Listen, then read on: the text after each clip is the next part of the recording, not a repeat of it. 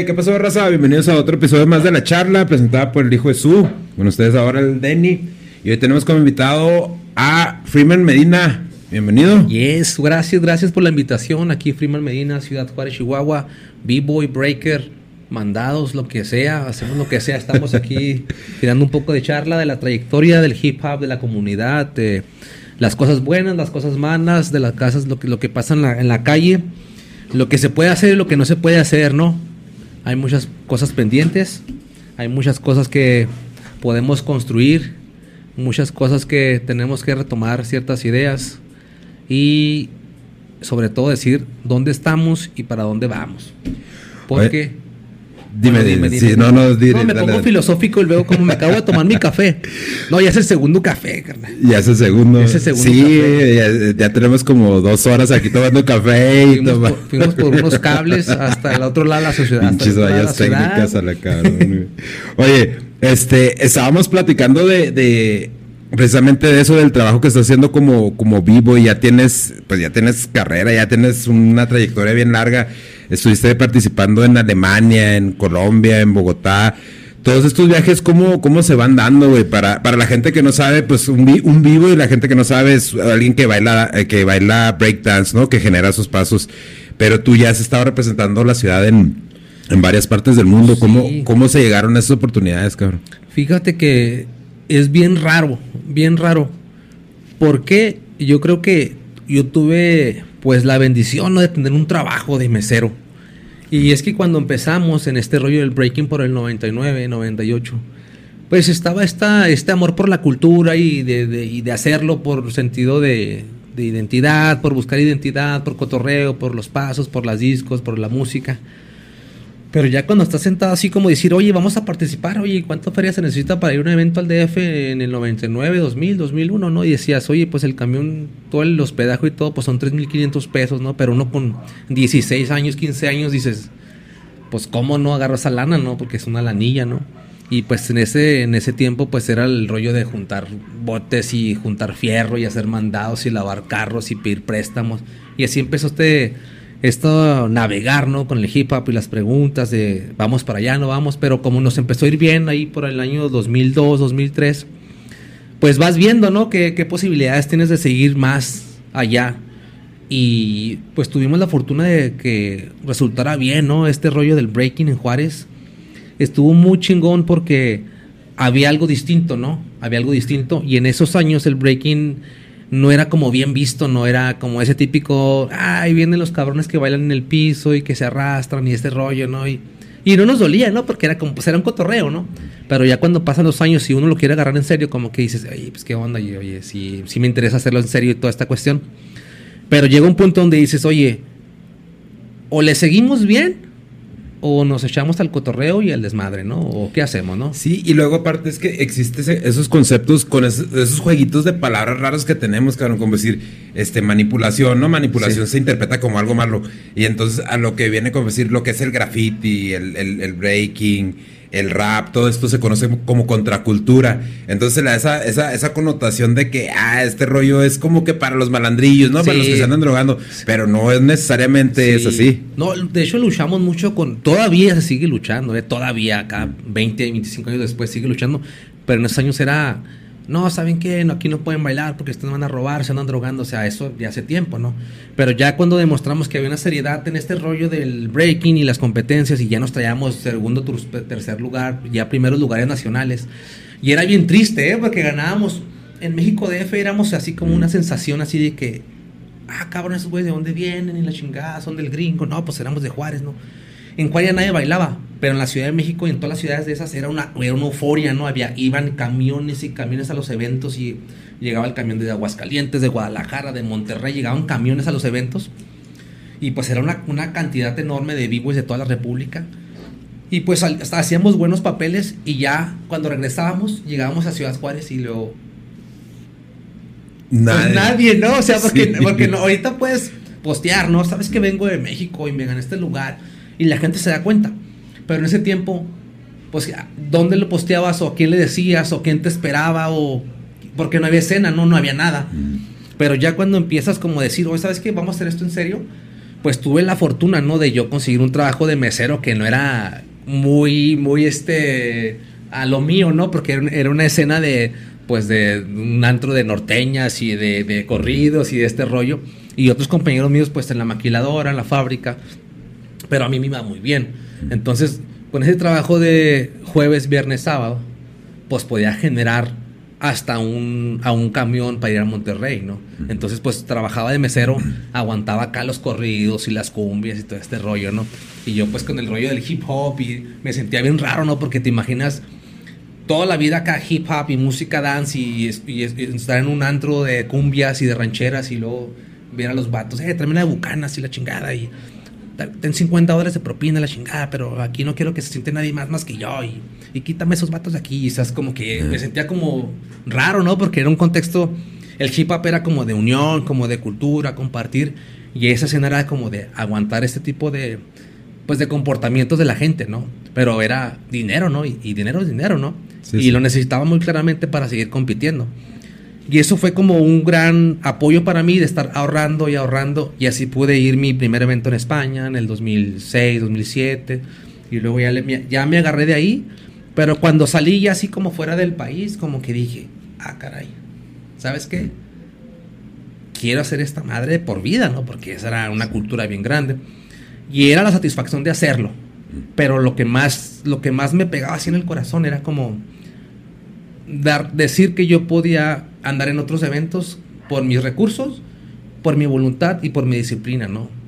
Y de, aquí, de ahí pues fue haciendo carrera, ¿no? Y hasta ya con el tiempo empiezan como invitarte, les gusta tu trabajo, cómo bailas o cómo jueceas o cómo das talleres y, y se ven las oportunidades de, de juecear de, y ya pues te vas vinculando, ¿no? Como en todo, ¿no?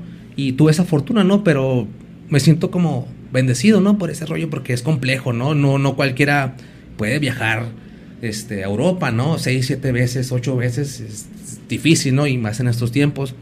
Pero ahora hay más facilidad, ¿no? Para vincularse, para patrocinadores, ahora hay eventos más grandes, ahora toda la gente se puede dar cuenta de tu, de tu talento y de esta cuestión.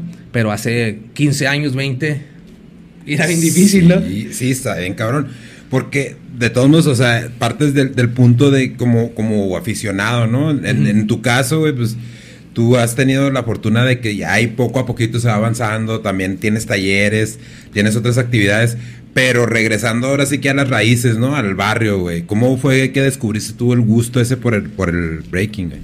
Fue, fue bien raro, pero de lo que yo más me acuerdo, sí, algo que a mí me marcó así, bien, bien, bien importante, sí, ese momento, fue cuando entré al Vértigo Discotec en el más o menos como en el 97, porque era, yo era grafitero ilegal en esos años y me gustaba un chingo andar pintando y porque era como en esos tiempos era como la forma de poder sobresalir, ¿no? Ahorita tú puedes como poner un post y tener muchos como likes y muchos seguidores, pero en ese tiempo la manera como de sobresalir y decir, hey, cuando aquí estoy, yo hago esto, yo soy este, era salir a hacer algo, ¿no? A patinar, a bailar, a pintar, subirte un espectacular, poner tu firma y esas cuestiones, ¿no? Y pues la gente se congregaba, se congregaba en el vértigo, en las tardeadas, ¿no? Entonces yo ya andaba este, ahí en el graffiti y me gustaba relacionarme con otra gente y para comprar válvulas, latas o simplemente para intercambiar ropa y esta cuestión. Y vi un chavo, ¿no? En la, en la pista de vértigo ahí en medio y vi un vato con una gorra, ¿no? Acá que le llegaban las cejas, morenito. Andaba una sudadera blanca, un pantalón blanco. Y pues se, se, se movía el vato acá bien chingón, ¿no? Yo no había visto este tipo de movimiento ni de baile, ¿no? Pero la música acá, la música dance, y luego el vato se movía bien chingón como popping, como, como, como robot, ¿no? Y luego miré otra chava, ¿no? También ahí bailando dance y moví las manos y esta cuestión y, y, la ropa y la moda y esa escena, como que dije, ah, cabrón. Y ese rollo de cómo es, ¿no? Porque me interesaba, ¿no? y esa vez me quedé mirando como dos horas, ¿no? Porque mis compas me decían, hey, vamos, vamos con este grupo, vamos con, esta, vamos con estos vatos, vamos con estas chavas. Y yo me quedé en el círculo ahí, ¿no? Como dos horas. Y ya con el paso del tiempo, pues ya empezaron a llegar algunos VHs, algunos videos, y ya la gente traía unos pasillos de breaking y, esta cuestión de recombinar los pasos. Pero pienso que el nacimiento del breaking, eh, para la gente que, que, no sabe, que no está muy relacionada con el breakdance, el breaking en Ciudad Juárez creció de una manera muy natural y el breaking en Ciudad Juárez tiene una manera muy peculiar que no la encuentras en cualquier parte del mundo el baile. ¿Por qué? Porque fue una combinación entre música dance, eh, breaking, Pero fue muy natural, fue un nacimiento muy natural. Y pienso que esa naturalidad dio como una identidad fronteriza, ¿no? Entonces pienso que eso fue muy chingón, ¿no? Y lo demás, pues es historia, ¿no? Pero haber nacido de esa manera para mí estuvo bien chingón, ¿no? Sí, ¿no? Y es que aparte, como, como aquí todo el tiempo ha sido eso, ¿no? Yo recuerdo, a, pues, mí me tocaron las sardinas en el Sarawak, en, en, la, en la, tuna, y todo ese pedo.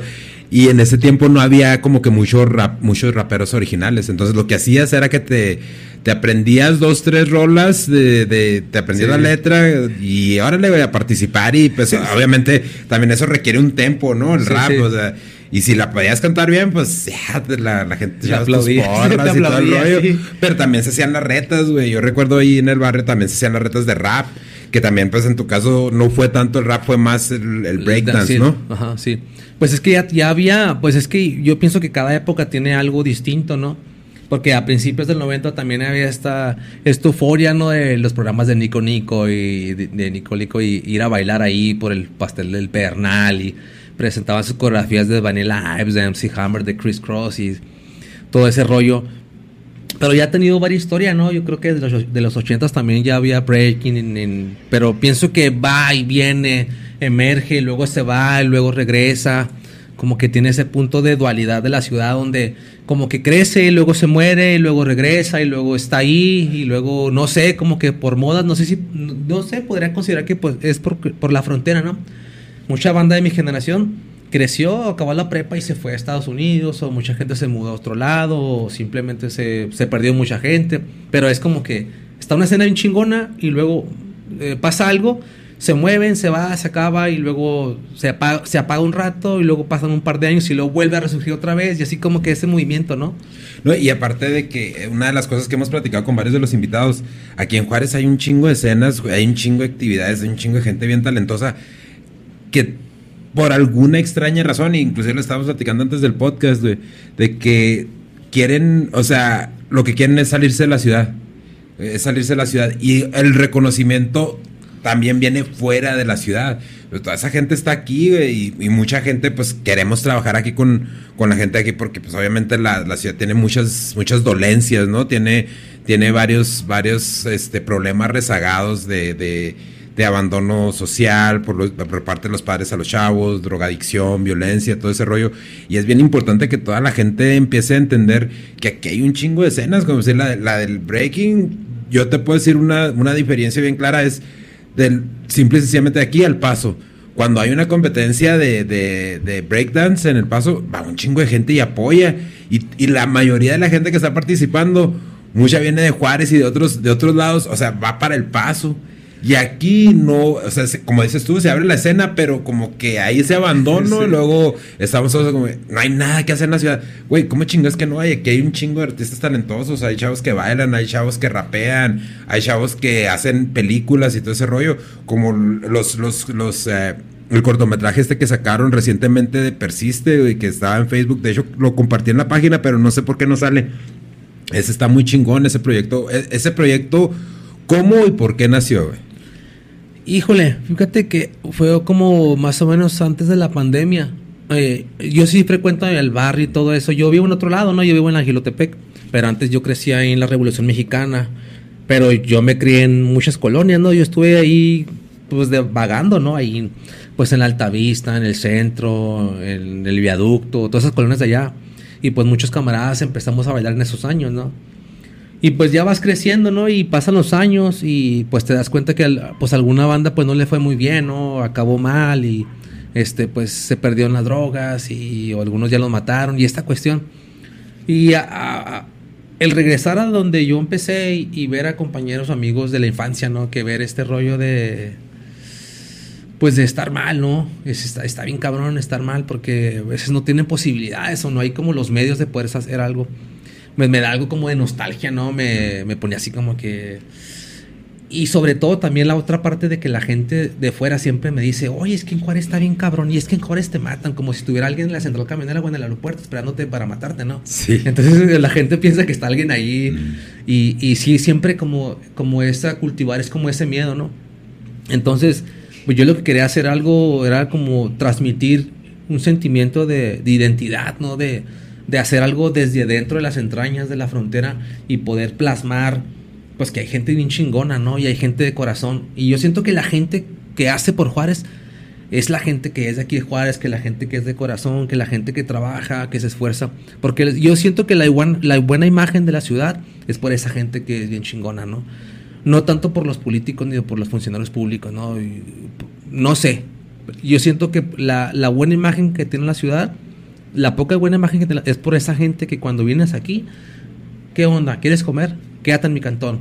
¿Qué necesitas? Eh, güey, aquí tengo un pantalón, ¿qué lo quieres? O sea, la gente aquí, yo le he dicho a la gente de Monterrey, de Guadalajara, de México, la gente de Juárez es bien alivianada. Tú les pides un paro, nunca te van a decir que no. Pero pero la mala imagen, pues, eh, no sé, pues este rollo de, del narco, de los funcionarios, de, los gobernantes, o sea, gente que no quiere la frontera, ¿sabes? Como no los quiere. Porque yo la miro destruida, pero la ciudadanía es la que es, dice, ¿sabes qué? Aquí Juárez es chingón. Y yo considero mi, mi ciudad, la considero chingona.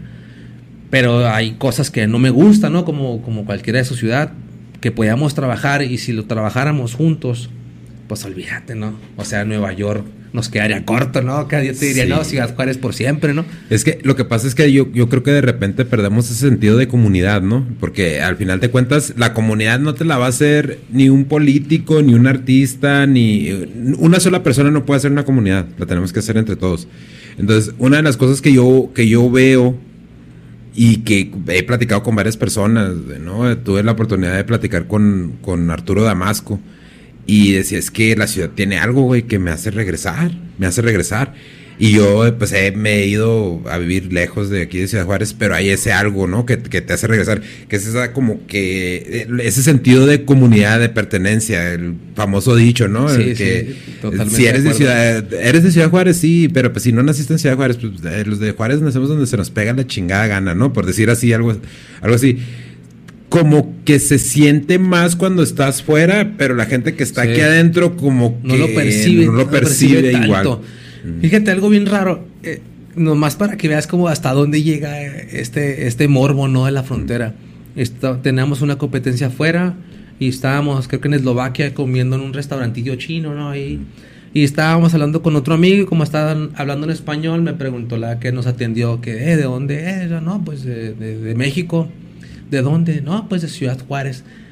Y la asiática me dijo, ¿de Juárez? Y ya me dijo en inglés, eh, pero ahí matan mujeres. Y, yo así como que, ah, cabrón. O sea, de que está hablando ah, como que ni el caso, ¿no?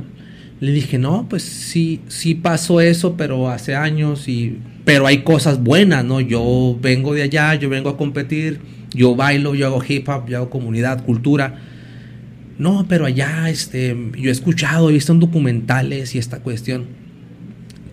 Y este rollo que, siempre me, al principio era como una broma, ¿no? Pero, o sea, pero ya llega un tiempo donde salía, oye, pero ¿cómo están Juárez? Y le como que, o sea, en lugar de preguntarme del breaking, del hip hop, de otras cosas, siempre es ese, ese sabor amargo, ¿no? Que llega un tiempo donde te incomodaba, ¿no?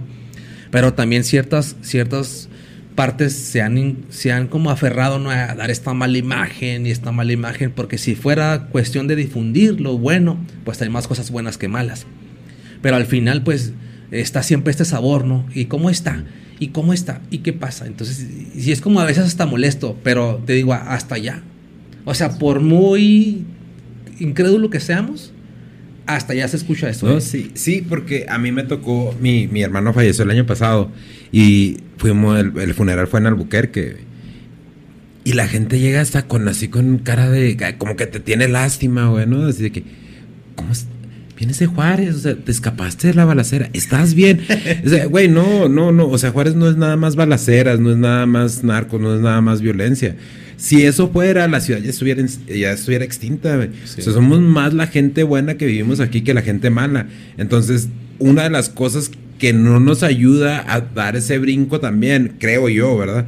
Es que muchas veces nosotros mismos, güey, nosotros mismos, eh, no, es que, como decir, varias gente que se va a vivir el paso, güey, no, es que no voy a Juárez porque pues está cabrón. Sí, güey, no te van a estar cuidando a ver a qué horas cruzas para chingarte. No funciona así el rollo ha habido gente que sí ha sido víctima de la violencia. Yo me incluyo en eso porque a mí también me pasó un evento con, mi esposa, güey.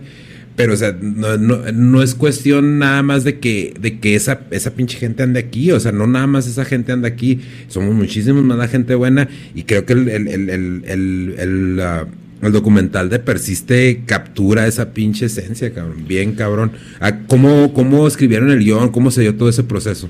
Pues este, ahí fue con mi compañero Marsek. ya tiene tiempo trabajando en los visuales, en producción musical. Y te digo que ya traíamos algo ahí como ese sentimiento de, mis amigos también, de que, que, han fallecido algunos del baile. Y yo soy honesto, ¿no? O sea, la ciudad tiene esa dualidad, ¿no? O sea, eh, hay cosas muy buenas y hay cosas muy malas, ¿no? Lo entiendo y no soy tonto. Pero si, si, empezamos a hablar de lo que nos mueve a los juarenses, de lo, del sentimiento, ¿me entiendes? De, de comerte un menudo el domingo, unos burritos, ¿me entiendes? De, de ver el paso de nivel aunque esté inundado, pero, pero ese, pero ese trabajo, ese rollo es como, es como algo chingón, ¿no? De ver, ver el vértigo, ver el electric Q, que estén cerrados, pero eso me, me, hace, ¿sabes? Como, y por más que yo me vaya a Europa o otro, a otra ciudad, que me han invitado a quedar un rato, vuelvo, ¿sabes cómo? O sea, no sé por qué vuelvo y a veces he pensado que por qué nunca me fui un rato, en un tiempo. Pero hay, algo que me dicen, no, es que tú eres de aquí y tú chingale de aquí. Y yo, yo, yo creo que un vato que es chingón, pues es chingón en cualquier parte, ¿no? Entonces pues, yo tengo esa sensación. Entonces, pues empezamos a escribir un guion, grabé el audio, este, y lo estacionamos un rato y ver la manera de transmitirlo, la nostalgia, ¿no? Y tratar de retratar esos rostros, ¿no? De la banda que le echa ganas, esos rostros de la identidad fronteriza de, las, de los cholos, de las cholas, que aunque no queramos, o fue una, en esos años fue una parte, pues, pues, eh, que no le gustaba mucho a la sociedad, ¿no? Ese movimiento aquí, aquí creció, ¿sabes? Como esa, esa, ese movimiento, esa cultura nos representa, porque ese movimiento sí creció. La comunidad tiene de Juárez es una gente que persiste un chingo, que se aferra a las cosas. Y fíjate la importancia. A pesar de tener un entorno hacia hostil, le echa un chingo de huevos la gente. O sea, no solo, no solo vienes de una colonia pobre y naces jodido y tienes que luchar por hacer breaking y entrenar si mal comes, si, si medio vives, si preocuparte por cosas y aparte preocuparte por el entorno. O sea, imagínate qué chingón, qué tan chingón seremos, ¿no? para todavía tenemos limitaciones personales y limitaciones sociales. O sea, para, para venir desde una colonia bien cabrona, luchar con la pinche hambre, con la violencia, con si, si, puedo pagar recibos, si no puedo pagar recibos, si puedo poner, me puedo poner tenis buenos o no. Y todavía con el entorno, carnal. Y salir adelante de eso, dime, esa madre no cualquiera lo hace, ¿sabes cómo? O sea, yo considero que son son vatos bien cabrones. Sí, sí, es que ya, ya somos una sociedad, y digo somos porque pues yo soy de Juárez y independientemente de que me vaya, pues yo regreso aquí, ¿no? Este, somos una sociedad muy resiliente, güey, en ese aspecto.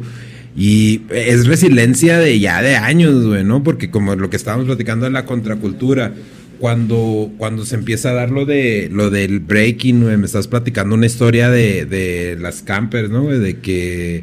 No, es que es que retomé cosas, ¿no? Y traté de plasmarlas en un libro, ¿no? Que ahorita toco ese tema, pero este es algo muy, muy icónico y muy fronterizo. Lo de las campers. Eso, ese rollo estoy aquí, ¿sabes? Como de las campers, de decir, eh, háblale a la camper. O sea, es un lenguaje acá, son chistes locales, pero es lo que nos dio identidad en los noventas. Y dime a quién en los noventas no se llevó una camper, ¿sabes cómo? Sí. O sea, dime, dime cuántas, cuántas, cuántas aventuras o cuántas historias no puedes contar de una pinche camper o una riña en un barrio o de una fiesta que se convirtió en una campal y llegó la patrulla, la camper y se llevó a todos, ¿sabes cómo? Mm. Pero este, en, en esos años cuando andaban el graffiti, antes de llegar al breaking compré un marcador que le dicen Mistric, es un marcador de una crayola sólida, ¿no? Y yo batallé un chorro para comprarla porque la gente que tenía lana, pues nomás podía tener acceso, ¿no? Como la gente del campestre, de los nogales, de San Ángel y esa banda, pues que iba a la secundaria en Estados Unidos, pues traía los marcadores para acá y aquí los revendían. Y yo con la pinche ilusión de tener uno, ¿verdad? Porque era la moda y quería tener uno y quería aventarme unos tags. Pues compré uno. Y cuando llego a la esquina, a presumirle mi marcador a mi amigo, mira mi marcador. Y en eso volteo y está la patrulla, la camper ahí enfrente, ¿sabes cómo? En el 96. Y me dice el, me dice el poli, ¡eh, chavos, qué traen! Digo, nada. O sea, vos tenías como 13 años, ¿no? Todo nervioso. Y me, dice, me dice el poli, ¿y si te salgo, si, si te saco algo que compa te llevo? que Pues me quedé serio, ¿no? Pues, Patrullero acá, gordito, ¿no? Ya sabes, gordito acá, panzoncito y se baja. No, pues me empieza a registrar y me, me sacó un marcador. No, pues, ¿sabes que Súbanse. Y éramos otros dos compías y yo. Pues eran como las 5 de la tarde y la como es de lámina, no, pues ya sabes cómo estaba caliente la por dentro, nos metió la camper por dentro, estaba bien caliente, estaba hirviendo a las 5 de la tarde más o menos a esta, en estos meses de junio de verano. Y empezó el recorrido, ¿no? Pues el camper le dio a todo lo que daba. Pues estabas por Bachilón, adentro no tenía ni tubo ni nada, ni dónde sentarte, ¿no? O sea, era una superficie totalmente lisa, no hay para sentarte y empezó el recorrido y empezó a subir pandillas de otro lado y pandillas del otro barrio. Y así lo hacían los patrulleros, ¿no? Siempre subían pandilleros de otros lados para que adentro se golpearan, ¿no? Entonces, uno de mis amigos era totalmente ajeno a nosotros, ¿no? No se juntaba con nosotros por lo mismo que no quería problemas. Y por desgracia, como estaba en la esquina tomándose una soda con nosotros, pues ahí mismo se lo llevaron, ¿no?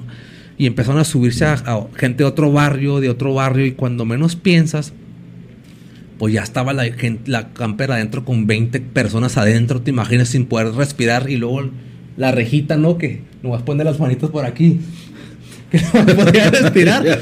Entonces se empiezan a pelear, ¿no? Y pues se empiezan a pelear y un compa que venía conmigo, pues empieza a gritar, ¿va? Dios mío, ¿por qué vine, Dios mío? Y el vato empieza a llorar, güey, cálmate, güey. Y pues en esta, estaba un estrés acá de que se estaban peleando porque le estaban quitando los tenis a otro vato, otro cholo enfrente de mí, mm. y lo estaban golpeando, y luego todos contra todos. Y luego, pues mi compa estaba bien, bien, bien, paniqueado, estaba el vato acá. Y luego me dice mi otro compa, eh, güey, tengo ganas de hacer pipí, y no lo aguanto. Y luego le, le dice, se acerca por la ventanita, eh, Poli, déjame hacer, déjame hacer pipí, por favor, déjame, tengo ancho. Dice, no te voy a bajar, cabrón. Y le pegué, ya está para allá. No, pues mi compa se empieza a orinar los pantalones, carnal. Así adentro la camper en sí se empieza a orinar los pantalones, un pantalón kaki. Todos los pantalones orinados. Pues con el, con el, con el acelerar y frenar de la camper, por los orines para todos lados, ¿no? Ya sabes. y como estábamos ahí. Y era una monserga, ¿sabes? Como que ustedes, ¿qué? ¿De dónde son? Y todas, eran como tres horas así de anécdotas que todo pasó o sea, te puedo contar una película de todo lo que pasó en esa camper en tres horas. Se pueden hacer dos documentales, ¿me entiendes? Todo lo que pasó desde que le quitaron los tenis a un vato, desde que se mió mi compa, desde que se pelearon tres pandillas, desde que bajaban navajones a un vato. Y todo esto al final, mira, fuimos a parar a Babícora mm. y nos dice el guard, nos dijo el, juez. ¿Ustedes qué? No, pues tener un marcador. Váyanse pues. y eso era todo, ¿sabes cómo? Pero ya mi compa se fue miado, se fue sin tenis el otro compañero y otro vato con un ojo morado. Mm. Y ya, pues te imaginas las aventuras, pero, o sea, para tener 13 años y haber vivido ese entorno, pues estaba bien chingón, ¿no? Pero es parte, ¿no? De la, de la frontera de lo que nos de los que de lo que nos pasó, pero siento que son cosas que nomás pasaron aquí, ¿no? O sea, no sé, yo siento que es algo que tenemos como muy arraigado del cholo, del Pachuco, de las camper, de los barrios y todo este rollo, que a mí me hace sentir orgulloso, ¿no? Porque es algo que se dio aquí. Pero no sé, ha cambiado, las cosas han cambiado bastante, ¿no? No sé ahora, no sé cómo es diferente. Porque es parte de lo que estamos hablando, precisamente lo que acabas de mencionar tú del libro, ¿no? Porque como dices, pues todos, todos tenemos una pinche historia de las campers. Yo también tengo mis historias de las campers. Pero para la gente que, que espera de aquí de Juárez, las campers pues son las patrullas, ¿no? Eh, que sí, o sea, te daban tu volteón y muchas veces hasta tenían fugas de gasolina, güey. Ahí te ibas, te ibas ahogando con la gasolina ahí atrás y pues ni modo, aguantar vara. Pero eso del libro es un anecdotario, ¿no? Más o menos, o sea, se cuentan historias de, la frontera. Lo que pasa es que traté de. Perdón. Traté de, de, rescatar, porque no hay archivos, ¿no? No hay un archivo donde yo pueda investigar cómo nació el breaking en Juárez, cómo nació la ropa o la moda cómo fue el intercambio, cómo llegaron los materiales para que la gente desarrollara el graffiti, o simplemente quiénes fueron los, las personas que sembraron, ¿no? Este, este rollo del arte urbano, porque desarrollarlo en los años 90 era una tarea difícil, ¿no? Ahora con la tecnología puede ser totalmente todo rápido, pero tan solo para, para conseguir una lata, un aerosol, ¿no? En esos años, o sea, era, era ir con un amigo, de un amigo, de un amigo, de un amigo, y a ver si era cierto que te vende una lata, ¿no? Y era conseguir, y era preguntar, y era realizar como una especie de red, ¿no? De, de, la gente del centro estaba comunicada con la gente de la chaveña y la gente de la chaveña con la de la zapata y la gente de la zapata está conectada con, con infinidad de colonias, ¿no?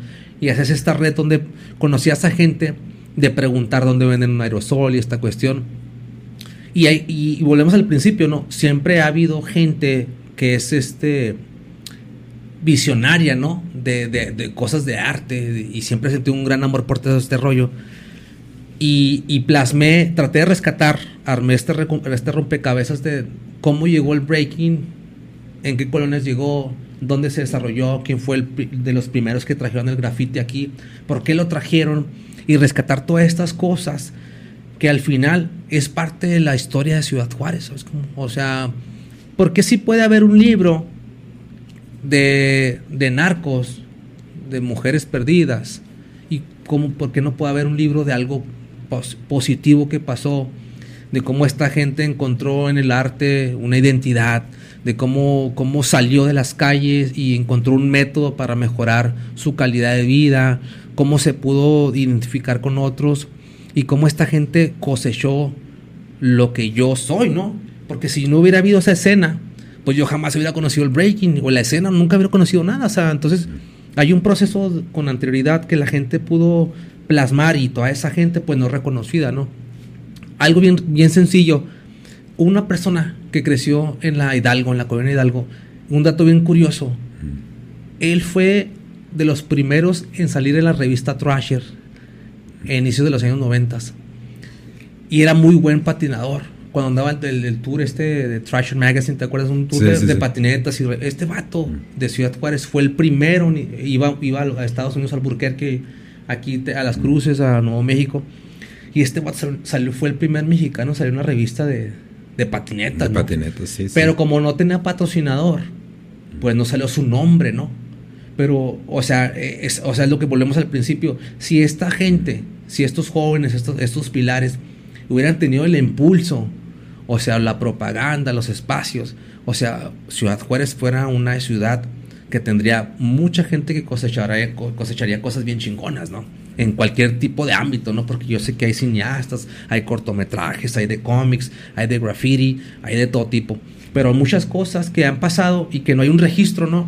y a mí me interesa dejar por lo menos un registro de esta gente que fue antes que yo y que se merece un respeto y se merece un legado, ¿no? Para la ciudad, porque sobre todo es para la ciudad, ¿no? Porque aquí se habla de se habla de Vértigo, de Electric U, del Parque Brunda, de Fiesta Roller, que ahora es Fiesta Park, ¿no? Y de dónde se juntaba, cómo se desarrollaba, cómo convivía, cuál era su lenguaje, por qué se vestían así, todo este rollo que nos da una identidad. Porque esta historia pasó en Juárez. No te estoy contando la historia de Nueva York, ni te estoy contando la historia de, Corea, ni de Japón, de California, no. es la historia de Juárez. Y como historia yo pienso que merece ser respetada y rescatada, carnal. Porque si no, la pregunta es, ¿quiénes somos y dónde venimos? Sí, sí, y es que por, ser ciudad de paso se, tiende mucho a, convertirse en esta olla donde se mezcla toda la gente de todo alrededor de, toda la, la, República y de otros países, ¿no? Pero también, como dices tú, muchas de esas cosas, pues, simple y sencillamente lo que, lo que me acabas de decir ahorita. La revista Trasher, mucha gente no sabe. Esa pinche revista fue una publicación acá importante en los, en los 90. exacto. O sea, ya eh, son, son lugares reservados para, para algunos pocos, son pocos los elegidos, vaya. Eh, todo eso es información que no tenemos aquí, pero es bueno, que no, no que no tengamos aquí, pero es información que no está disponible. La gente desconoce. Te digo, yo apenas ahorita me estoy dando cuenta. Pero eso es en parte también, parte, es parte de ello es la comunidad, pero parte de ello es la falta de apoyo por las autoridades, ¿no? Porque yo creo que se pasa algún problema y lo hemos visto cientos de veces, ¿no? Simple y sencillamente la masacre que pasó acá en, en, en Villas ¿Cuál fue la solución del gobierno? Ah, vamos a hacer un, vamos a hacer un, un parque.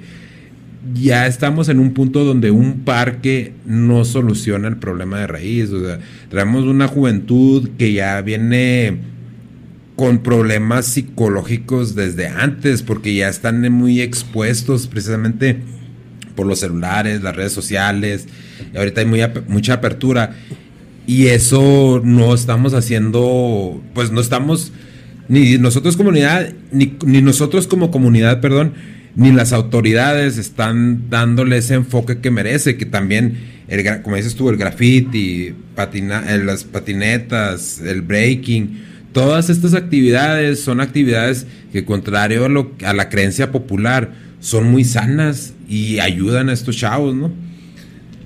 Es que es complejo, ¿no? Mm. Es que hablar de estas cosas es complejo. Mm. Pero creo que cuando empezó la violencia en el 2007, ¿no? Eh, ah, ¿Cómo te puedo? Bueno, voy a hacerlo así muy, muy directo, ¿verdad? Mm todo este, toda esta ola que pasó, este, ya se venía, ¿no? Que ya se venía a llegar, ¿no? Entonces ya, pues ya estamos en la onda, pues vamos a atorarle y pasó lo que pasó, ¿no? Yo creo que si desde ahí eh, los gobiernos o la federación hubieran tratado de invertir y de hacer un, de hacer un proyecto de rescate, las cosas ahorita estuvieran diferentes. Porque desde que pasó eso, mira, fue en el 2007-2008, ya han pasado 13 años. Y estamos igual entonces, entonces yo quiero pensar que no les interesamos o así pendejitos estamos mejor. Entonces, yo me siento así, ¿no? Porque si, si, si existiera un plan, una, proyección, decir, ¿sabes qué? Vamos a invertir en la prevención, vamos a, invertir en el arte, vamos a invertirles en, en, tales talleres, vamos a invertirles en esos espectáculos, en espacios para los chavos, te lo juro, las cosas cambiarían. Y yo te lo digo porque yo lo he visto en otros países y en otras sociedades, ¿me entiendes? O sea, lo sé. Yo soy el producto de lo bueno, ¿sabes? Como lo poquito bueno que pudo salir del barrio, lo, yo lo pude hacer. Y con mis medios o no, pues llegamos a donde... Y ahora, si yo tuviera cómo hacer esto más grande, podríamos tener un alcance mayor, porque hay muchos líderes en la sociedad, pero volvemos al mismo, ¿no? ¿Dónde está el recurso? Entonces, o no existe el recurso, o si hay el recurso, o simplemente ellos no quieren. Y cuando ellos, cuando digo ellos, es en general para los que tiene que ser, ¿no? Entonces yo pienso y yo creo que no les importamos. Es que, eh, como dices tú, es muy complejo porque, aparte de, de, de, la prevención, existen planes de, de acción, ¿no? Que, que se tienen que ejercer para empezar eh, lo he dicho en varios episodios y discúlpenme, pero es una de las cosas que sí tengo muy, muy arraigadas. Es el sistema educativo, ¿no? El sistema educativo está para la chingada. Y, si no empiezas con cosas desde ahí, eh, la otra vez estábamos platicando con, con Jazz Gallegos sobre empezar a impartir clases de inteligencia emocional para los chavos.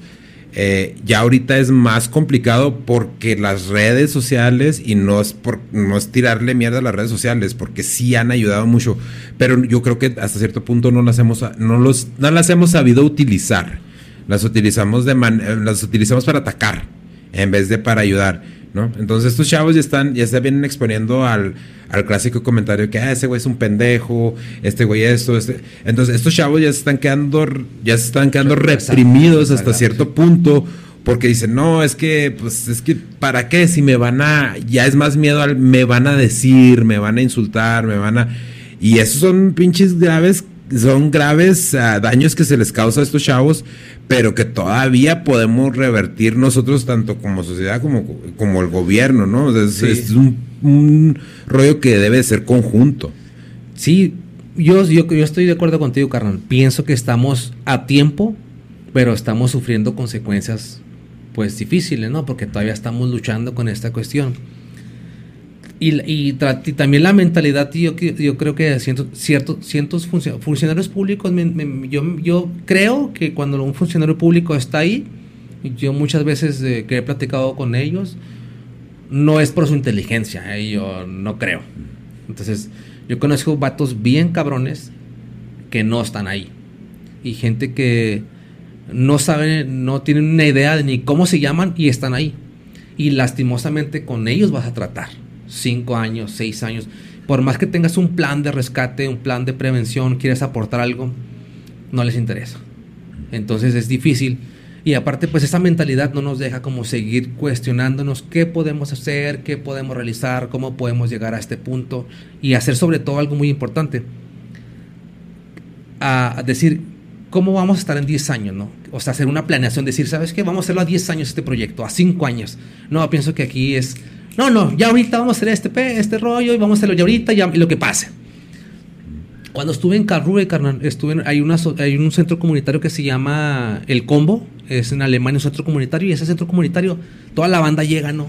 Si no trae lana la gente, llega a un centro comunitario y ahí se puede quedar, ahí puede dormir, ahí puede ensayar y la chingada. El, director se llama Vázquez, es un artista gráfico y, de graffiti muy importante y el vato es muy cabrón. Entonces cuando yo, yo llegué ahí eh, para un rato para juntar dinero para seguir como avanzando para las competencias. Este vato estaba leyendo un oficio y entonces yo lo vi bien serio, ¿no? Entonces le dije, ¿qué, qué onda vas que habla español? Es de España el vato. ¿Qué onda vas que tienes? Se quedó bien serio. Le dice, ¿sabes qué? Es que me llegó un oficio del gobierno de Alemania que me van a, me van a, me van a mover el centro comunitario. Entonces yo le dije, ¿cuándo? ¿Cuándo te lo van a mover? ¿O qué onda? ¿Cómo está el rollo? No? Dice, no, pues el oficio dice que en 10 años me lo van a mover. Ah, cabrón. Entonces yo le dije así como que, espérate, ah, cabrón, espérate, espérate, espérate. Y yo, ¿y por qué estás preocupado? Chico, me dice, gilipollas, no seas gilipollas. Tenemos que, tenemos que ver a 10 años cómo nos vamos a mover. Entonces, entonces ahí es cuando salió mi, mi mentalidad, ¿no? De mexicana, de que todo era como rápido. Pero esta persona estaba preocupada porque su centro comunitario lo iban a mover en 10 años. Y se le hacía poco tiempo. Y se le hacía poco tiempo. Entonces yo me quedé así como que, órale. Y luego que te dijeron, no, en esta carta dice que tienes que empezar a buscar otro espacio porque va a pasar una carretera por ahí que va a tal punto, a tal punto. Entonces, te habla de la mentalidad que tiene pues, otra gente, ¿no? Si la, si la sociedad tiene buena educación, quiere decir que pues que, que, los gobernantes traen una educación de otro mundo, ¿no? De, de, de, otra, de, otra, de otra índole. Y te das cuenta la importancia del gobierno alemán, cómo le interesa la comunidad de los niños, ¿no? Porque ellos no dijeron, no, ¿saben qué? Vamos a estar al comunitario porque pasa una carretera por aquí y no me interesa lo que pasa con ustedes, ¿no? Les envié un oficio diciéndoles que en 10 años fueran a buscar otro lugar y eso nos habla, ¿no? De, pues, de la importancia que, que puede haber. Entonces yo, yo creo que es importante, ¿no? Así como es importante la educación, también es importante que la gente se exprese, que la gente se manifieste, que, que haya lugares públicos, que ir a practicar.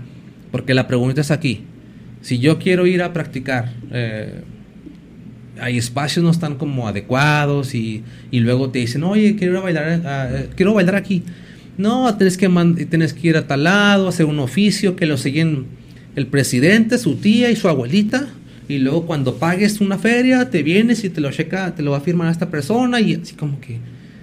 Oye, carnal, es que nomás quiero el espacio. Un, chingo de burocracia. nomás quiero bailar aquí, nomás dos días. Que, o sea, si es, si es acá lastimoso, ¿no? Pero también hay gente que sí está comprometida, pero hay, siento que es más gente que no está comprometida, carnal.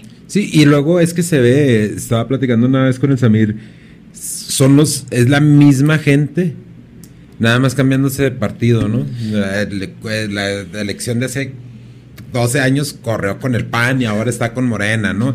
Entonces, si llega a un pinche punto donde dices, es que este güey, o sea, pues es, o sea, ¿qué carrera ejerce un político? O sea, ¿qué hace un político? Si no, si no estás directamente empezando a planear, porque obviamente es un pinche problema que se viene arrastrando desde hace un chingo de tiempo, todo, todo, desde infraestructura, infraestructura educación, prevención de, delincuencia, todo eso. Son años, entonces son años, es como si, te, si engordas 20 kilos, no los vas a bajar, si engordas 20 kilos en 20 años, no los vas a bajar en dos meses, ¿no? Exactamente. Entonces, la, la, postura idónea sería de que, ¿sabes qué? Vamos a empezar este programa, pero ahí es donde ya entramos nosotros, porque también empezamos con ese malinchismo, ¿no, güey? De que, nah, pues este vato quiere arreglar las cosas de aquí a 10 años, pero es un pinche, es un proceso largo. Tú, tú lo has visto como si has estado impartiendo talleres. ¿Cómo, tú cómo ves esos jóvenes que, que están participando ahí en esos talleres? ¿Tú ves esa, esa hambre o, ese, o esa luz que estos chavos quieren como que, pum, yo ya, yo quiero cambiar mi mi, mi entorno, ¿no? Y tú, ¿cómo, cómo lo, has, cómo lo has sentido en esos talleres? pues dentro de los talleres, eh, o sea, he conocido muchísima gente, ¿no? También ha habido otros compañeros que han estado en talleres, por ejemplo, pues MC Crimen, ¿no? El Jefoné, gente que ha, que ha trabajado mucho con, con la comunidad. Y los miras y dices, oye, este, el talento que hay, o sea, o sea, formidable. Yo me quedo así como que morros acá de 10 años, haciendo pasos difíciles y, o, chavillos de, de, 10, 12 años rapeando así bien difícil. Y dices, ah, cabrón, ¿de dónde salió este vato, no? Y es lo, que es lo que volvemos al tema. Como que entre más difícil es el entorno, desarrollan un talento más cabrón, más especial. No lo sé por qué. O sea, solamente sé que está ahí, es como, no sé por qué. Y esta comunidad crece con mucha hambre de aprender, de sobresalir, pero llega un punto donde te topas con la realidad, carnal. La realidad es de ahora para dónde apunto, o quién me va a promover, o dónde busco un espacio, o dónde hay un festival de música, de hip hop en la ciudad, o dónde este festival, o sea, es una totalmente una lucha bien difícil que yo siento que hay mucha gente donde se, híjole, se desmotiva, ¿no? Mm. Si hubiera ciertos espacios, eh, ciertos espacios donde la gente pudiera como expresarse y en radio, en televisión y que estuviera constantemente ahí dándole. Yo pienso que donde la gente es donde se medio se desmotiva, ¿no? Porque hay talento ahí, eso no, no lo podemos dudar, ¿no? Pero ahí sería el problema el espacio. ¿Dónde están los espacios y la inversión para este tipo de proyectos? Porque yo siento que ahí siempre pasa lo mismo, ¿no? Ah, dicen, este chavito que es bien bueno y, y luego llegan a un espacio pues donde lo van a apoyar y, y le dan... Su palmadita, ¿no? ah, estoy bien bueno, mijo. Ah, ok, pero luego. Y luego el camión, el Sí, sí, pues un camión, algo donde vamos a apoyar el vato, que vaya y que venga. Y... No, hombre, olvídate, eso es... No sé, es bien difícil eso, pero tenemos que trabajar en eso. Pero, pero tú, eh, estábamos platicando, acabas de llegar de Monterrey, ¿no? Apenas ayer o antier. Eh, y estábamos platicando de que, como decir, ahí, ahí en, en, Monterrey está muy unida toda, todo ese, ese, ese network, ¿no? De, de los, de los, de los b-boys, los rappers, los, los rappers, toda, todo la contracultura se apoya bien cabrón ahí en Monterrey. A diferencia de, de Monterrey, que es una ciudad como aquí, como Ciudad Juárez, ¿tú qué son los puntos que ves así como que las grandes diferencias las que tú puedes decir? Si nosotros aquí hiciéramos lo mismo que hacen en Monterrey, porque también pues ellos viéndolo desde esa perspectiva tampoco cuentan con mucho apoyo del gobierno. ¿Tú qué crees que sería como que un cambio que podría ser fácil para todo este network, para armar todo este network, desde raperos, b-boys, podcasters, de todo? ¿Qué, ¿Tú qué crees que, que sería el, primer paso que nos ayudaría a todos a empezar a armar todo y armarlo de buena manera para empezarnos a dar impulso entre nosotros mismos y en caso de que, de que las autoridades pues ya sabemos que no lo van a hacer, ¿no? Sí, yo creo, yo me iría tratando de darle un poquito de vueltas porque si son ciertos factores. Mm. Yo creo que se hace mucha falta esa unión, pero yo siento que si hubiera un espacio donde entrara uno o varios, y se fueran por ahí y esa fuera una fórmula donde lo pudiéramos catapultar, todos los demás tendrían como, vamos a juntarnos para entrarle por, mira, por aquí se puede, pero sí siento que hace falta la unión y aparte un espacio, o sea, porque ya, por ejemplo, tienen sus multimedios, ¿no? Que bien o mal les dan su espacio para ir a presentarse y luego les dan un buen tiempo, ¿no? Les dan hasta media hora, ¿no? Les dan, en media hora van, van y presentan DJs y rappers y b-boys, o sea, les dan un buen tiempo, ¿no? Entonces, y cada viernes o cada fin de semana les dan un espacio donde se presentan, ponen sus números, los contratan, la gente los ve. Entonces, hay un espacio para un seguimiento, ¿no? Entonces, más espacios hasta como estos, ¿no? O sea, que la gente sepa que, que, la gente que está, que viene detrás está haciendo cosas positivas y que a lo mejor si hubiera eh, un espacio en la televisora, un espacio en la radio y, estás constantemente trabajando. Y yo pienso también que por ahí, que a lo mejor un promotor, un par de, un par de promotores, un par de inversionistas que a lo mejor diga, ¿sabes qué? Vamos a, vamos a, vamos a apoyar esto porque se ve que tiene mucho futuro, porque se ve que es lo que está ahorita muy de, de mucho, mucho auge y es algo que la comunidad lo necesita y lo quiere, carnal. O sea, seamos sinceros también. Cada cuando traen un cada vez que hacen un evento en la X, ¿a quién traen? Pues. ¿Sabes cómo? Cada vez que hacen la feria de la ciudad, ¿a quién traen?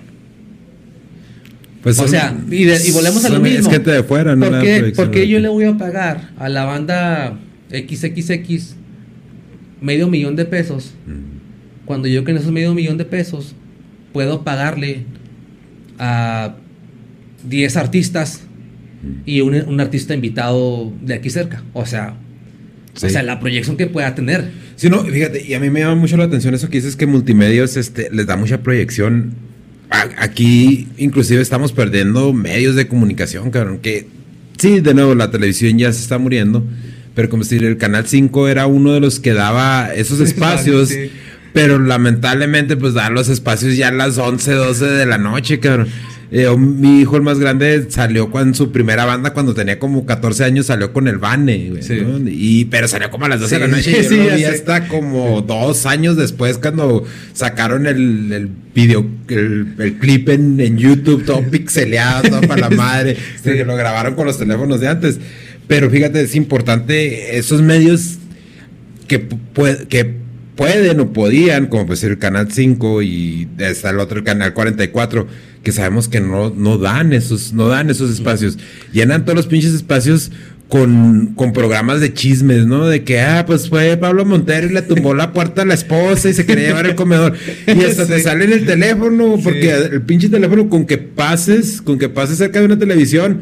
Si mi jefa está viendo un programa de, de, chismes y voy a la visita está viendo un programa de chismes, mi teléfono lo recoge y me salen las noticias. Ah, güey, esta morra se, se encueró y entonces, todas esas cosas sí, sí tienen un efecto y un impacto negativo en, en, la sociedad. Y eso se ha visto desde años. No sé si recuerdes tú hace algunos años una chavita que se suicidó porque pensaba que la iba a rescatar la Rosa de Guadalupe. Güey. ¿Sí te acuerdas? Bueno, no tuve mucho contacto, pero sí volvemos a ese punto que tocas. Mm. ¿eh? Somos lo que vemos, ¿eh? Somos sí. lo que nos rodea. Sí, sí. Y totalmente de acuerdo que entre más este nalgas salgan ahí y chismes, pues pienso que de cierta manera estamos como pues en el limbo, ¿no? Atorados y pues no pensamos o estamos ahí como hacemos como esta crisis de identidad, ¿no? Preocupándonos por si puedo ser más guapa o más guapo que él o tengo más likes que él o esta preocupación que está ahí más latente, ¿no? Que es una preocupación más efímera y en lugar de preocuparnos por, por, por, el arte, por la comunidad, por lo que estamos trabajando, por lo que podemos dejar, por lo que podemos expresar. Pero no, está esta preocupación de que si a Paquita la del barrio se le acabaron las presentaciones, entonces ese espacio pues a la gente ya la bombardeó con otras ideas, ¿no? Pero no, no, fíjate que no recuerdo ese rollo, pero sí, ha habido varios, varios, varios pasó, casos. ¿no? Pasó eso, te digo, no, no recuerdo, creo que fue como 2007, 2008, por ahí la chavita se, se, ahorcó porque había visto un episodio de La Rosa de Guadalupe donde apareció la rosa y rescató a la niña que se quería matar. Pues dijo, ah, pues va a venir la Rosa de Guadalupe a salvarme. Entonces, el, el rollo que yo veo es precisamente ese, de que, de nuevo, cada quien, cada quien este, va a ver lo que, lo que quiere ver, ¿no? Pero sí está cabrón, como decir, cuando tienes estos medios que, te, que, pueden apoyar este talento y que pueden ayudar, que pueden servir a la comunidad y de paso a lo mejor esta se vuelve la, su salvación, porque son medios ya arcaicos. Sí, en sí, cinco sí. años, todos, todos esos medios los vamos a tumbar. Canales como el de nosotros, canales muchos, muchos canales que hay que están ofreciendo contenido bueno, porque ya la, ya la gente está buscando eso, o sea, la gente ya se hartó, la gente ya, ya entiende que eso que están mostrando, o sea, es que esta madre es un pinche churro, ya no lo quiero ver. La mayor, yo te estoy hablando, yo tengo 43 años, cabrón. Yo conozco muy poca gente de mi edad que se sienta a ver televisión. Con, conoceré tres o cuatro personas que se sientan a ver televisión. Y los demás andan en línea, andan leyendo, andan viendo videos, andan viendo documentales, andan en TikTok, güey. Andan en TikTok los 43 años. No ando bailando, obviamente, porque no, no, no es muy fuerte. Pero, pero ya estos medios ya se están muriendo y no están haciendo nada por salvarse. Al contrario, yo siento que están haciendo más por dar la última estocada, ¿no? A ver cuántos chavos más nos metemos nos echamos en la bolsa y los mantenemos así como que, pues, como dijo precisamente Jazz, o sea, como tontitos, ¿no? Como que no les conviene una, una, tener una, una sociedad que piense. Pero si te fijas como, o sea, a veces algunos canales o algunas, algunos este, espacios se asustan, ¿no? De que, de que cómo andas vestido, cómo te expresas o lo que haces, ¿no? Cuando ellos este, hablan de cosas bien pues de sexo. O sea, ya yo me acuerdo que hace, hace años yo escuchaba en una televisión que alguien dijera, güey, o sea, como que mi mamá, vete de aquí, cabrón, no ve, apaga la televisión.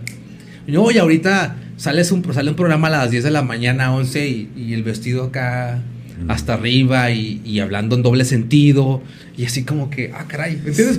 Pero se asustan del, del hip hop, se asustan del graffiti, ¿sabes cómo de, se asustan del, rap, se asustan de esas cuestiones que ya todavía piensan que no, es que eso es la gente anda muy mal, anda en drogas y todo. Yo pienso que hay a veces más drogas, o sea, en otras, en el espectáculo. O sea, se asustan porque el hip hop este, piensa, ¿no? Que no, es que esos vatos son de la calle, son drogadictos. O sea, además, ¿cuántos empresarios se drogan? o sea, toda esa gente se droga, ¿me entiendes? O sea, entonces se asustan de esto, mm. pero como no cuestionan lo suyo, ¿no? O sea, también es, que, es que se, enajenan totalmente, cabrón. Mira, eh, hace, hace un año creo que se hizo bien popular un, un video del, Samuel García, que fue un podcast con, el Roberto Martínez, donde el güey dice, no, yo conozco gente que, que este, con un sueldito de, de, de 40 mil, 50 mil pesillos la hacen. Así que, güey, 40 mil, 50 mil pesos, tú sabes lo que significarían para mí esos 40 mil, 50 mil pesos al mes. Y ahorita es el gobernador de Monterrey. ¿Pero por qué? Porque se convirtió viral, por... Igual el chavo a lo mejor tiene buenas propuestas, de hecho creo que sí tuvo alguna que otra propuesta buena, que quería que se quedara un poco más de dinero en los estados, que eso es, eso es bueno, ¿no? Pero eh, eh, eso es lo eh, la, más, más allá de eso, te da esa ventana a ver esas realidades que nosotros también no alcanzamos a ver, porque nosotros hemos estado del lado de, ah, güey, pues a luchar, a batallar, a salir del hoyo, a, echarle para adelante. Esas personas ya nacen en un, en un ambiente ya, pues, ¿qué se puede decir? Más, un ambiente más cómodo, más protegido. Más, entonces, esas cosas ellas piensan que son un sacrificio, güey. y, lo malo es que nos seguimos, seguimos haciendo esa misma división entre nosotros mismos. De estos güeyes, no, pues estos güeyes son, son, son raperos, son grafiteros, son breakdancers. Son de barrio, o sea, son así como que no. Sí, no, y, se siente esa, esa, esa pared invisible, ¿no? Pero la traes así bien cabrona. Todavía hay una diferencia social. Te tratan todavía, te discriminan todavía, ¿no? Y hay esa línea bien notable, ¿no? Que no vas lejos, ¿no? Vas a, una, a un lugar y este, checas, me enseña la invitación o algo y, y todavía te miran así como que... O sea, todavía, ¿no? Sí. Cuando tú sabes que los, los, los, los impuestos los hacemos nosotros y, ellos viven de los impuestos y todavía te tratan como, ah, caray. Y hay una diferencia social todavía bien, o sea, bien, bien notoria, ¿no? Y dijo este vato Samuel, ¿no? Que batallaba, ¿no? Cuando que saque, le dolía, ¿no? En todo su corazón cuando lo iba al golf, ¿no? Sí. O sea, no, luego, espérate, le dolía el vato diciendo, es que iba al golf. Güey, yo me acuerdo que cuando iba a la secundaria, mi jefa me dijo, ¿sabes qué? Ahí te van tus 10 pesos para el camión, agarra el camión aquí y agarras otro camión allá y te bajas allá. Y ahí está la secundaria. Y yo a los 12 años como que, ah, caray. Sí, a los dos, tres semanas me tumbaron, ¿no? Un, pato acá de dos metros, ¿no? una cadenita que me ha regalado mi abuelita, ¿no? Y, Y, y luego llega el vato saliendo de la secundaria, ¿no? Y luego se para enfrente de mí y lo, dame la cadena, güey. Y luego yo nomás lo miré así, ¿no? Y luego, ya, me fui bien agüetadillo. Pero le digo, es lo que te digo, esas cosas son cosas que te forman el carácter, ¿no? Pero este vato vive en otra realidad, ¿no? Sí, y, sí. y no lo, no lo culpo, ¿no? Porque, o sea, en esa esfera es donde él creció, ¿no? Pero no sabe que el 95% se tiene que chingar para sobrevivir, ¿no? Sí, sí, porque lo que, lo que decía él de que, de que sufría porque tenía que ir de Cádiz con su papá al golf. Sí, güey, pues no mames, güey, si a mí me llevaron de Cádiz y todavía me pagaran, güey, por eso, a mí no, güey, a mí me, me dijeron a los 14, 15 años, ah, güey, no quieres estudiar, güey, pues ahora la Sí. chingarle, ¿sabes? Porque aquí se paga agua, aquí Sí. se paga luz, aquí este, hay que comprar shampoo, todo, ¿no? Sí, así. Y, y como dices tú, güey, o sea, no podemos culpar al vato porque haya nacido así, pero sí, sí es claro esa pinche división social, güey, que queremos decir, ah, no, es que eso, eso ya no existe. No, sí existe. Estos cabrones, Sí. estos cabrones no lo hacen en mala onda. Nosotros no lo hacemos en mala onda. Bueno, yo al menos yo no lo hago con hate, ¿va? Sí. También esa mamada también de que, de que si naces pobre es- no es tu culpa. y No, tienes que buscar la manera de sobresalir y no todo el tiempo lo vas a lograr, pero si logras lo mejor que puedas, güey, pues es un avance, ¿no? Sí. Pero sí, sí creo que como sociedad todos debemos de empezar, es eh, ellos empezar desde arriba de, ¿sabes qué, güey? No quiero que existan estos cabrones porque esos cabrones tarde o temprano van a chingar, porque son los que secuestran, son los que son los que roban las casas, son los que... Sí. eh, y, y- y mucho de eso también, que vamos de nuevo a lo mismo de las redes sociales, ¿no? Porque nosotros tenemos esa impresión de este vato. Este vato tuvo una propuesta, digo, tuvo una propuesta muy buena donde pedía que se quedara más dinero en los estados, que fue el único que lo ha hecho. Cuando creo que era regidor o legislador, no recuerdo, senador, no recuerdo qué puesto tenía antes. A eso no se le dio, a eso no se le dio tiempo aire. ¿Sabes cómo? Se le dio tiempo Sí. aire a lo otro. Está, estábamos viendo la otra vez un, un clip de, del, del AMLO donde está hablando precisamente sobre la, sobre la delincuencia, ¿no? Y dice, di- el- es un clip obviamente arreglado, ¿no? Sí, sí. De- entonces está diciendo AMLO que nada más roban a la gente que, que tiene dinero, ¿no? Y luego ya se cambia el paneo y está el vato así como que viendo el, el- la- el mañanero, porque era en el mañanero, está con palomitas. Y luego ya regresa, ya regresa el- la toma donde está el AMLO con el mañanero y dice, pues entonces hay que mantener al país pobre. Y mucha gente se va con esa pinche idea. En vez de, a ver si es cierto que dijo ese pinche pedo, me voy a meter al mañanero y voy a gastar esos cinco minutos extras porque me estoy escandalizando por ese pedo. Sí. A ver si es cierto que este cabrón dijo eso. Si tú te metes y ves ese mañanero, no dice nada, para nada eso. Al contrario, dice, entonces, ¿qué vamos a hacer? ¿A poco vamos a mantener al país pobre? No, no podemos mantener al país pobre. No lo estoy justificando. Y aquí en este pinche podcast no le vamos a ningún partido, no le vamos a ningún pinche político. Mientras no hagan su, mientras no hagan su jale, no lo vamos a hacer.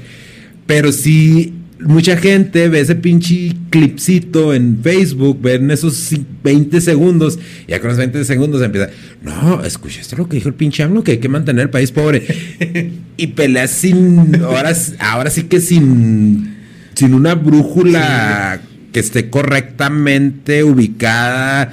Y nada más te estás dejando guiar por, por, por chismes, ¿no? Que es lo que hace la televisión. Es bien, es bien extraño, ¿no? Porque yo a veces siento que hay ciertos como sectores de la sociedad que no quiere que, que México triunfe, ¿no? O sea, yo, yo a veces percibo como que hay gente que es bien odiosa, ¿no? Que todo critica, dice el presidente algo bueno y no es malo. Di- dice- porque a mí me da igual, ¿no? Hay que trabajar desde otro punto. Pero yo veo a veces que nosotros mismos queremos que nos vaya mal. No, a veces pienso que hay gente que dice, está esperando el momento de que el gobierno federal fracase para decir, ¿qué? ¿Qué les dije? Ese cabrón la arma, ese cabrón no sé qué, ese cabrón Venezuela. Entonces no puedo creer que a veces nosotros mismos estemos esperando que nos vaya mal para decir, ¿qué les dije? Yo tengo razón. Porque era como que esta época es ahora, la- ahorita la época es de que toda la gente es experta en todo. Sí. Toda la gente, toda la gente sabe, toda la gente opina. No, hombre. Entonces es como que dices, no, hombre, es que es bien extraño, pero nosotros mismos son los que empujamos a ser odiosos, ¿no? A ser fastidiosos y que todo criticamos. En lugar de, ¿sabes qué? Es tan sencillo. ¿Te crees muy cabrón? Póngase ahí pues usted. Mm. Y díganos cómo se hacen las cosas. Y así, porque hace, hace falta más ejemplos. O sea, más ejemplos que comentarios. O sea, yo te puedo decir que yo, y que tú, y que no, y que el presidente, y que... A ver, pues, ponte tú. Sí, a- así- trae la solución. Así funcionaba, así siempre se ha Sí. funcionado antes y así creció uno antes. Entonces yo pienso que hace falta más ponernos a trabajar que en lugar de estar criticando. O sea, Sí, si eres partidista, no, pues a mí no me interesa. Aquí lo que hace falta son más manos en la, en la comunidad, en el barrio, más espacios y a trabajar. No que si está bien, que si está mal y si está bien cabrón, eso, ¿no? Pues no sé, a veces pienso que nosotros mismos somos nuestros propios enemigos, ¿no? Es que ese, ese Sí. es el rollo, que tenemos este malinchismo ya como que integrado y hay que aturrar al güey que la regó. Y yo he caído en esas trampas, güey, yo, yo he caído en esas trampas simple y sencillamente en, en Facebook, ¿no? Los comentarios o una nota del diario y, Sí. y hago el pinche comentario acá, hater.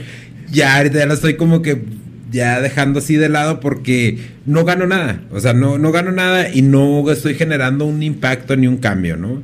Entonces, sí, yo creo que son un chingo de cosas las que tenemos que trabajar. Pero, pues, de nuevo, güey, felicitarte porque has sido un representante aquí de la ciudad, has representado en, en Europa.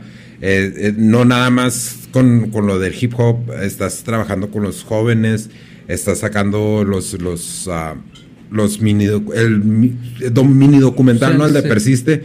Y también el, el- el visual de Acá en el norte acá en el también. norte, que también ese cómo, cómo llegaron a, a- a armarlo, Sí, cuál es el ese- concepto detrás ese de Ya, ya, este, ya, ya traíamos mucha inspiración de un video de Fairsight, ¿no? Y, y siempre yo cuando lo miré hace como 20 años me gustó mucho, ¿no?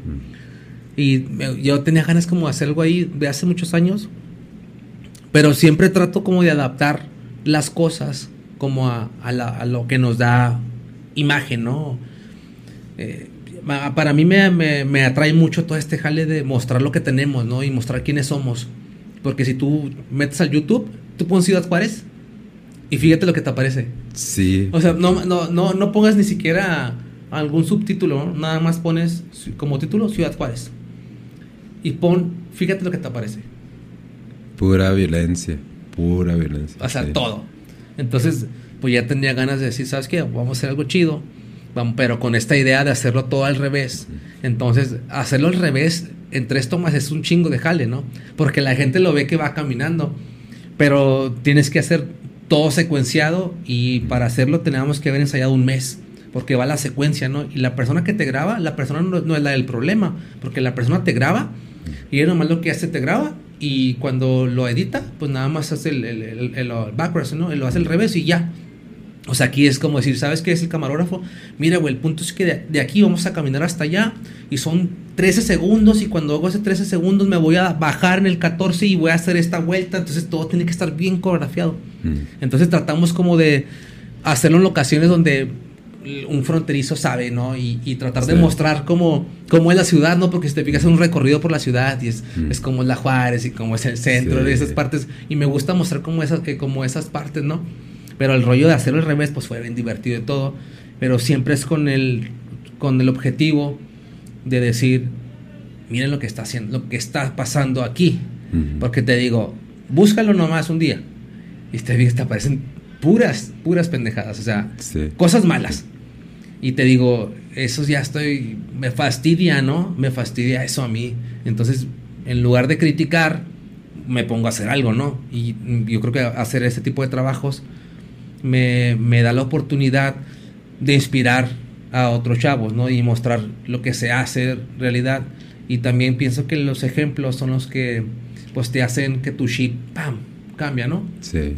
Así como a veces eh, agarramos consejos malos ¿no? O nos dejamos influenciar por cosas malas, también yo creo que nos dejamos, nos podemos dejar influenciar por cosas positivas, ¿no? Y tenemos que luchar, porque ahorita las cosas malas están en todos lados. Eh, la droga está en el barrio, la pobreza, la desigualdad, eh, la lucha, este, el hartazgo de la gente, todo ese rollo está siempre ahí. Y siento que la gente a veces se estresa, ¿no? Por- ahora, ¿cuántos, si te has fijado cuántos choques hay también ahorita? Sí. O sí, sea, sí, sí. tú vas, no sé, yo creo que la Comisión de Fe- Federal de Electricidad ahorita está agarrando unos ingresos muy chingones porque les tumban como 15 postes por noche, pero los pero pero pero, les tumban como 15 postes, pero pero los dejan así, pero todos así los cobran, ¿sabes cómo? O sea, ¿sabes qué? Te va a cobrar 100 mil pesos porque a toda esa gente la agarran y les cobran un dineral por los postes, pero al final pues no los ponen. Entonces me imagino que los ingresos que están recibiendo pues son un chorro, ¿no? Y, pero el, contexto de esto es que la gente está súper estresada, este, súper eh, frustrada, ¿no? Por el COVID, cuánta gente se fue en crisis, los shows que se fueron para la gente, toda mi comunidad artística del, del hip hop pues anda así quebrada, ¿no? Vivimos de los shows, de los espectáculos, de los viajes, de los talleres, de la música, y mucha gente no tuvo ingreso, nada de eso. Y, el punto es, pues esperar, ¿no? Y aquí es donde mucha gente, hay suicidios, hay, hay, o sea, hay ese indicio de irse a drogar, ¿no? Porque cuando alguien tiene un problema y, que, y que siente que no tiene solución, la mente lo primero que hace es buscar una solución rápida, ¿no? Sí. Ah, ¿sabes qué? Voy a aventar unas píldoras y me voy a matar, ¿no? Mm. Porque esos pensamientos están ahí, ¿no? No, Yo no los he pensado, pero sí me han pasado, ¿sabes? Como son como flashbacks, así que, mm. ah, ¿sabes qué? Estoy bien harto de todas, de que se vaya toda la chingada, ¿no? Imagínate la gente que de verdad tiene problemas así bien cabrones, que viven al día, que con 20 pesos desayunen, desayunan, comen y cenan o más. Si, si bien les van, nomás comen, ¿sabes cómo? Sí, sí. Y, y, salen de su casa y ves el entorno, carnal. O sea, la tierra. Que pinches calles tienes 30, 40 años sin pavimentar. Y, y, tus hijos y creciendo en esto.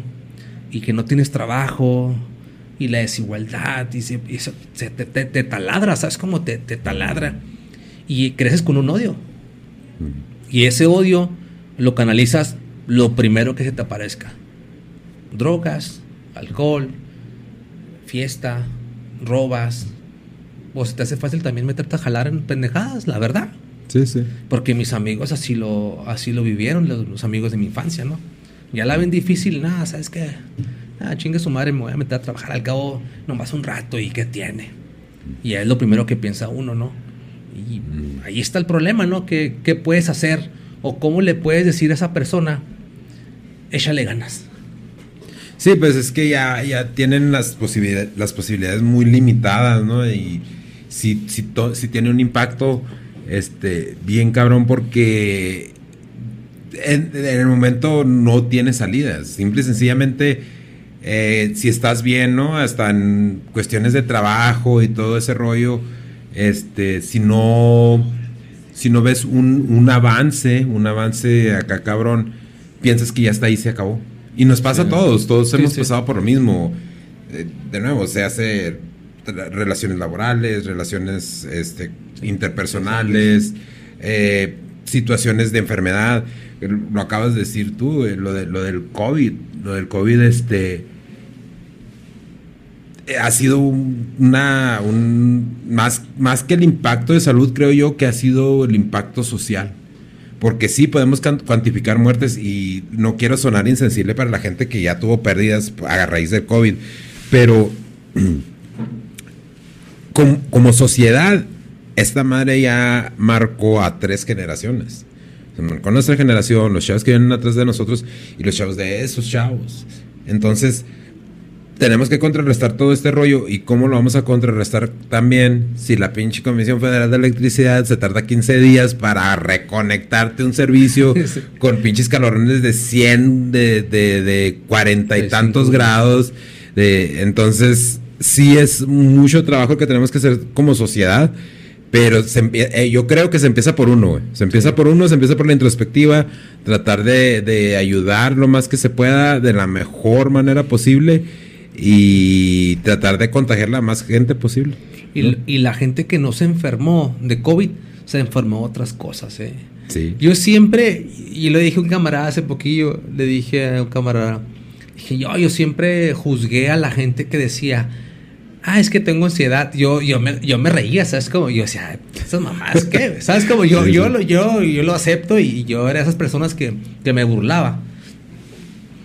Pero cuando cuando, cuando nos encerraron, o sea, y yo siempre soy una persona muy activa, O sea, los dos meses yo no podía respirar en las noches. Y yo decía, ah, cabrón, pues ¿qué tengo? ¿Qué, qué me pasa, no? ¿Por, por qué no puedo respirar? ¿Por qué me siento mal? Y sentía que estaba dormido. Y yo dije, ¿qué, qué, qué pedo? ah?" Y, y yo no le decía a mi esposa, ¿no? Pero ella me, me miraba. Porque andaba hasta de mal humor y luego empezaba a temblar. Y luego eh, tenía, el estómago empezó a doler. Dije, y dije, ¿qué? ¿Estar enfermo? ¿O qué? O sea, yo, yo empecé Sí. a... Y luego, ¿qué? ¿Y si me enfermo el intestino? Y, y- y estar encerrado me dio una enfermedad. O sea, o sea, me empecé a hacer una película yo, de decir que qué está pasando. Entonces, si la, si la gente que, que no se enfermó del COVID, si te fijas, nos enfermamos de muchas cosas. De un chingo de cosas. Psicológicas, físicas. Y, y yo andar diciendo de, o sea, yo tomar un medicamento para calmarme, se- ya así como que esto va en serio, ¿no? Porque dije, yo me burlaba, pero la verdad sí estuvo muy cabrón.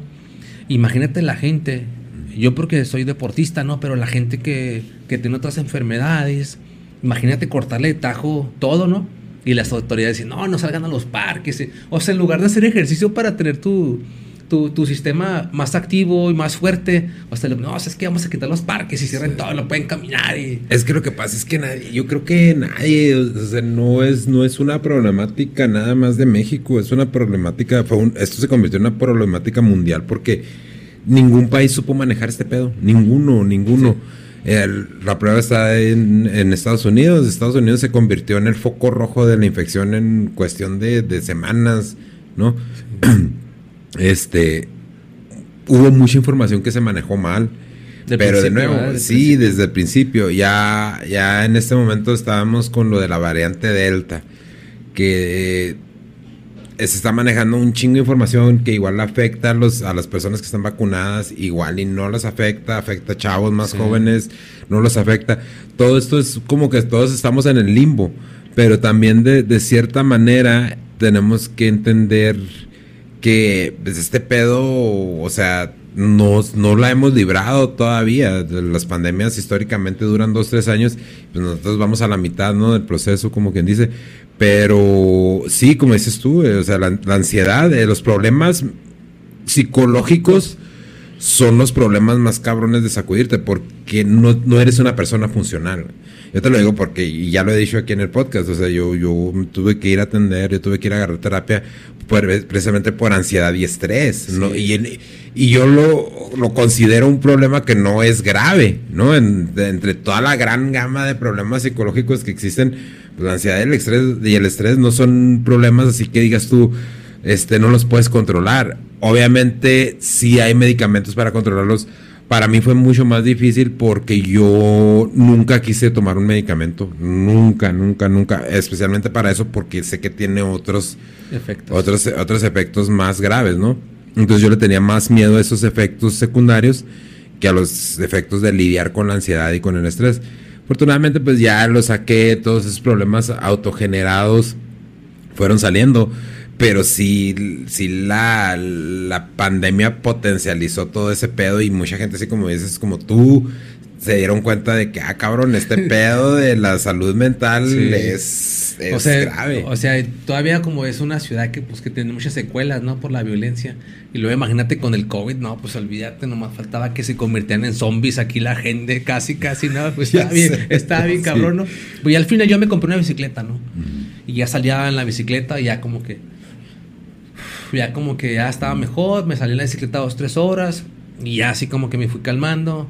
Y ya ahorita que poquito a poquito ha- han, han salido cosas de proyectos, pues ya como que fui ya a sentarme a escribir un guion con, con Marce y a grabarlo como que ya también poco a poco. Y ya pues ojalá retomemos este rollo pues ya no porque hace falta, tenemos que activarnos, tenemos que levantarnos, tenemos, dijo un vato del barrio, tenemos que triunfar. Ya Sí. tenemos, dijo, dijo, tenemos que triunfar ya. Sí, no, y es que de, de nuevo, o sea, todo esto sí vamos a salir, o sea, la pandemia no nos va a acabar, no se va a terminar el mundo, pero sí tenemos, yo creo que esta pinche pandemia ha sido una gran lección para todos y el que no quiere entender que debe de actuar en vez de esperar el pinche momento perfecto, Sí. ya, o sea, de otra manera la vida ya no te lo va a enseñar. De otra manera ya no te, ya no, ya no te lo puede enseñar la, la vida de otra manera. Ya si tú no lo quieres aprender, Pues ya, ahí te quedas. Bueno, Freeman, pues tus, tus redes sociales, cara. Fíjate, todavía, ya ves que platicamos eso, tengo ese conflicto, pero voy a, ahora así, como dijo la canción, hoy voy a cambiar, ¿verdad? Ahora sí, voy a echarle ganas. Estoy ahí en el Instagram como Freeman Medina, en el Facebook también, ahí en mi canal de YouTube también estoy como Freeman Medina. Y ahí vamos a estar ya subiendo material, subir más, más cositas, pero cualquier contacto, este, estamos a la orden. estamos atorados con el libro de Batallas del Barrio, que es de la, de la, de Ciudad Juárez de los años 90. Esperemos ya con la llegada de, de otra administración o con la llegada de no sé quién, tenemos que, tenemos que sacar este, este trabajo. Hay que, hay que, este, hay que hacer un Kickstarter o un fondeo con, como los que dijo el. Ya está terminado. ya está terminado y que tiene 88 páginas, ilustraciones a color, originales, portada, contraportada. Pues ya tenemos todo, ¿no? Ya dijo, dijo un amigo, ya tenemos todo, ya no nos falta un, pues alguien, ¿no? Que, que podamos imprimirlo, pero ya este, estamos muy optimistas que ya en estas semanas, en estos meses, podamos generar algo para poder imprimirlo y este, este proyecto no es para mí, la verdad es para la ciudad. Se lo merece por lo mucho o lo poco que me ha dado, ¿no, carnal? De aquí soy y siempre yo, yo donde vaya, siempre voy a tirar Juaritos por siempre, a donde quiera que esté compitiendo. Yo le voy a decir, ¿sabes qué? Juaritos es el pinche ciudad más cabrona del mundo y donde quiera que ande, ¿no? Entonces, pues. Sí, porque eso es, güey. Porque la verdad, ¿no? aunque la verdad, aunque para un permiso voy a hacer como cinco oficios, ¿no? O lo que sea pero pues ni Eso no le quita la chingona a Juan. Sí, pues es parte, es, parte del entrenamiento psicológico y el proceso, ¿no? Y aparte, el mini documental, raza de, Persiste y el de el visual de, Acá en el Norte. Acá en el Norte se los recomendamos. Los tienes en, la página de Facebook. De Facebook, sí, sí, sí. De Facebook. Este, para que los chequen, raza, los apoyen, eh, compártanlos y este. Pues, Rimen, nos vamos a quedar con, un resto de cosas por platicar, cabrón, pero vamos a venir para otro. Sí, sí, no. Y este, de veras te agradezco mucho, güey, y, mucha suerte con ese libro. Esperemos que alguien nos esté escuchando y nos eche la mano y sepa poner en contacto ya sea contigo, conmigo.